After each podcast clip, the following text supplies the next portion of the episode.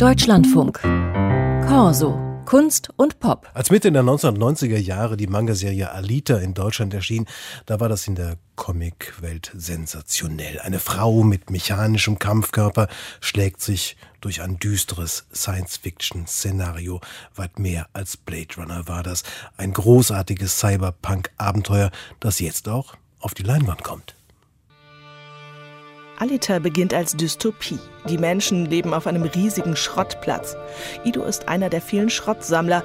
Er wird einen zerbeulten Kopf finden, aus dem ein paar Drähte ragen. Ein historischer Menschenkopf, wie sich herausstellt. Ido bastelt einen Kampfkörper darum und der weibliche Cyborg Alita ist geboren. Als der Manga Mitte der 90er Jahre zum ersten Mal in Deutschland erschien, war das eine kleine Sensation, meint Kai Steffen Schwarz, der Programmleiter Manga beim Carlsen Verlag. Plötzlich waren da Stoffe für Erwachsene, plötzlich war das mit Action verbunden, mit Zerstörung, bildgewaltigen Szenen, die, die man sonst quasi in der Form so noch nicht gesehen hatte. Tatsächlich zeigt Alita eine Rasanz, die im westlichen Comic bis dahin unbekannt war. In den Asterix-Bänden sah man vielleicht mal einen Römer durchs Bild fliegen, bei Alita dagegen fliegen die Leser mit den kämpfenden Figuren durch die Luft.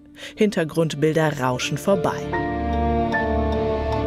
Ido ist nicht nur Schrottsammler, sondern auch ein Kopfgeldjäger und sein Cyborg Alita eifert ihm nach. Doch dann gerät sie in einen Konflikt. Die Geschichte nimmt auch inhaltlich Fahrt auf.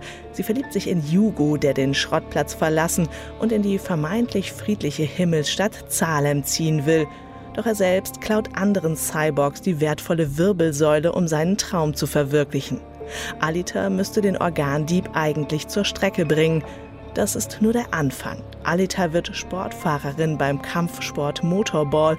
Später wird sie gegen Rebellen kämpfen typisch für Manga. Die Figuren entwickeln sich. Die Figur kann optional am Anfang jung sein und am Ende der Geschichte alt oder sterben oder ich glaube Kazuo Koike hat mal gesagt, Manga ist nicht ein Zeichenstil, sondern Manga ist about characters, also wie man eine Figur entwickelt und das alles das, was, was die Figur tut innerhalb der Geschichte auch für den Fortgang eine Konsequenz hat.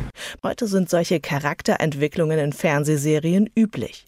Doch als Yukito Kishiro Anfang der 90er Jahre Alita erfand, da wurden Fernsehserien wie Miami Vice gedreht, in denen die immer gleichen Typen immer neue Konflikte lösen. Bei Alita gehen die Handlungsstränge dagegen über die gesamte knapp 2000 Seiten lange Geschichte und die Figuren wachsen an ihren Aufgaben. In den 90er Jahren waren dermaßen komplex erzählte Geschichten außergewöhnlich und neben der rasanten Bildsprache ein Grund, warum Manga auf der ganzen Welt erfolgreich wurden. Ein weiterer Grund, im klassischen westlichen Comic müsste ich jetzt auch wirklich überlegen, welche weibliche Figur es da gegeben hat, die so eine Power ausgestrahlt hat. Ja. Anita ist nicht nur stark, sondern wächst ziemlich schnell über ihren Mechaniker und Mentor Ido hinaus und macht ihr eigenes Ding.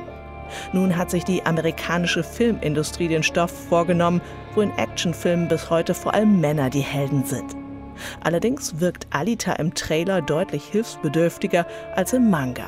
Auch die riesigen Augen entsprechen nicht der Vorlage von Yukito Kishiro, sondern dem Manga-Klischee. Diese übergroßen Augen von Alita, da bin ich mir nicht sicher, ob die auf dem richtigen Weg sind. Carlsen-Manga-Chef Kai Steffen Schwarz ist trotzdem neugierig auf den Film.